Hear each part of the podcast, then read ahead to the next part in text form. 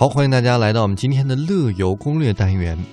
那么提起哈密呢，知道的人呢，知道这里是哈密瓜的原产地，听名就知道了。是，呃，哈密瓜呢，主要产地在哈密的巴里坤县的三塘湖，还有义乌县的闹毛湖，哈密市的大南湖乡。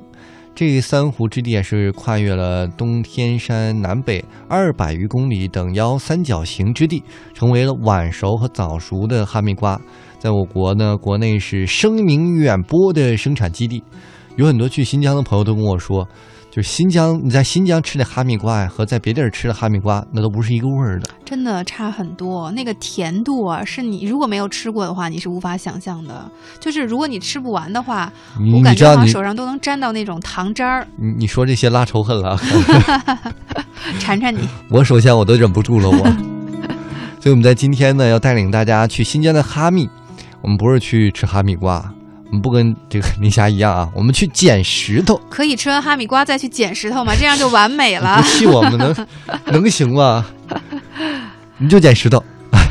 对，给大家介绍一下啊。哎，我们带大家一起去三湖之地来探访一下各种奇石，呃。首先来这个八里坤三潭湖、牛圈湖、玛瑙湖。嗯，在二零零四年的六月一号，中国考古简讯发表了这样一段文字，说一大片的玛瑙滩和一座玛瑙山近日在新疆的巴里坤县被发现，其中玛瑙滩的面积足有几十平方公里，在这里呢，小如指甲盖大小，大如拳头大小，质地极佳的玛瑙可以说是随处可见了。嗯，那么在。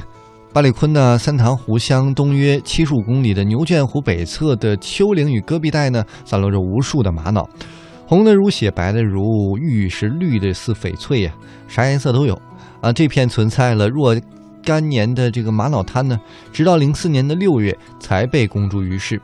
除了内蒙古玛瑙湖之外呢，新疆的巴里坤玛瑙滩是我国目前发现的第二大的玛瑙石资源富集区。嗯。那新疆目前发现的葡萄干玛瑙产地呢，一共有三处，以这个义乌闹毛湖玛瑙滩为优，嗯，但存世量很少，所以它的价格应该说是比较高的。那从闹毛湖镇区出发呢，呃，顺着这个牛东路往西走大约四十公里的这个柏油路，然后再往北走三十多公里，就可以看到这个玛瑙滩了。据当地捡玛瑙的这些哈萨克族老乡讲啊，他说前几年刚发现这个玛瑙滩的时候，葡萄干玛玛瑙可以说是遍地都有。闪闪烁烁的裸露在地表。那这些年呢，随着这个捡玛瑙的人越来越多，那许多外地人都慕名过来。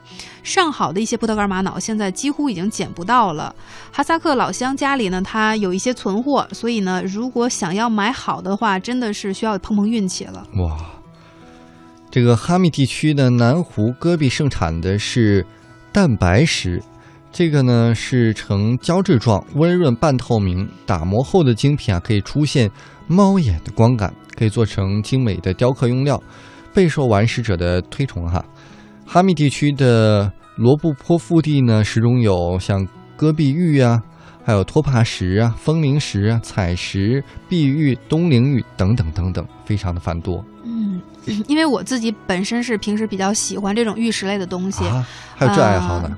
对我比较喜欢，就是因为有一次去了新疆之后，就对 新疆各种各样的宝石产生了兴趣，然后回来之后一发不可收拾，自己也存了一些像这种类似金丝玉这样的原石。是买的还是在新疆的时候捡的？没有没有，当然是买的了。我我真的捡不到啊这种好石头，然后当时买了一些类似像金丝玉这样的原石。那金丝玉呢，其实它每种宝石里面它都有所谓的这种宝石光，就真的能达到它所散发出来的这种闪闪烁烁啊，有这种光感的，甚至。有这种半透明、温润、胶质感的这种，就属于呃这种石头里面比较好的一种了。嗯，真的是有时候觉得你们这个有钱人的世界真的不懂。